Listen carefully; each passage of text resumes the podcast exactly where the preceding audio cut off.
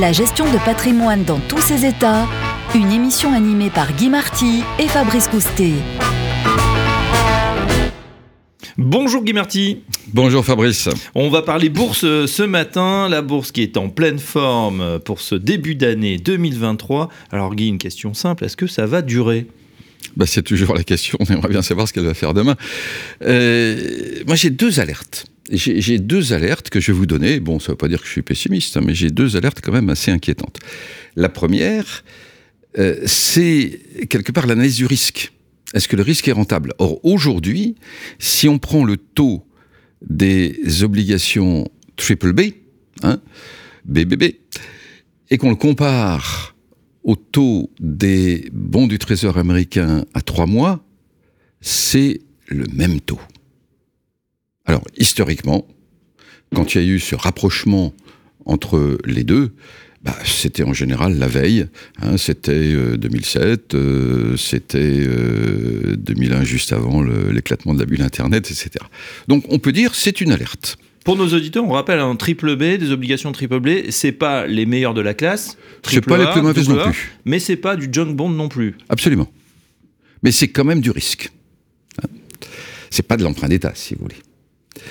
Et puis l'autre alerte, c'est que si on prend le rendement du S&P 500. Alors quand je dis rendement, c'est les, bénéfices, le taux euh, bénéfice sur cours.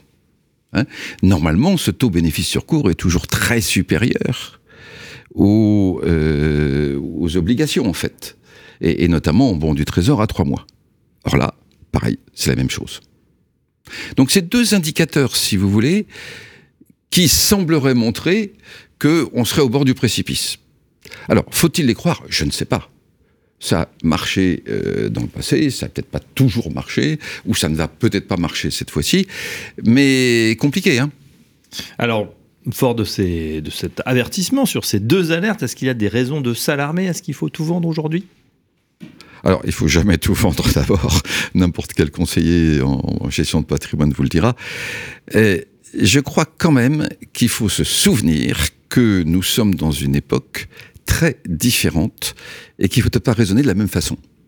Autrement dit, l'une des caractéristiques du monde d'aujourd'hui, outre sa fragilité, ses turbulences, etc., c'est quand même qu'il y a une quantité d'épargne accumulée considérable.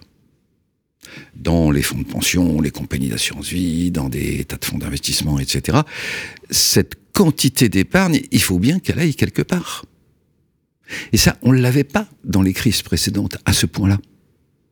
Or, où va-t-elle aller? Bah, Elle est obligée d'aller un peu en bourse. Elle est obligée évidemment d'aller vers les emprunts d'État. Elle est obligée bien sûr d'aller vers l'immobilier. Mais la quantité d'épargne devient un facteur de soutien. C'est-à-dire que même si nous sommes en crise, nous sommes dans une crise avec argent. Et avec argent durable, parce que vous n'avez pas envie que la quantité d'épargne euh, accumulée disparaisse.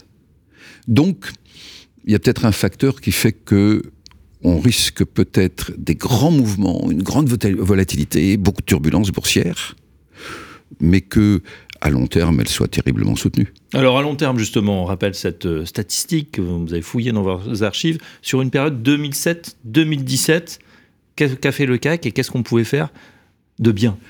Ah là, Fabrice, vous m'obligez à me répéter une fois de plus. 2007-2017, le CAC 40 a fait moins 5% globalement. Si vous avez employé, et là je me répète, mais avec plaisir, la bonne méthode qui consiste à investir régulièrement, sans se poser de questions, le même montant tous les ans ou tous les mois, hein, si par exemple vous avez fait euh, une fois par an entre 2000 et 2007 et 2017, en réinvestissant les dividendes bien entendu, mettons dans le PEA pour qu'il n'y ait pas de billet fiscal, vous avez fait plus 70%. Donc moins 5% sur la période pour le CAC 40. attention, moins 5% euh, hors dividende. Hors, dividende, faudrait peut-être dire 70% en, avec la méthode des DCA, c'est-à-dire qu'on fractionne son investissement, qu'on investit tous les mois, tous les ans, la même somme. Oui, parce que c'est très simple. Si vous mettez le même montant, ça veut dire que si la bourse monte, vous achetez moins de titres. Si elle baisse, vous achetez plus de titres. Donc vous êtes toujours du bon côté. Eh ben voilà ce qu'on peut proposer à nos auditeurs. Merci Guy Marty. et à très bientôt pour une prochaine chronique. À très bientôt Fabrice. La gestion de patrimoine dans tous ses états, une émission animée par Guy Marty et Fabrice Coustet.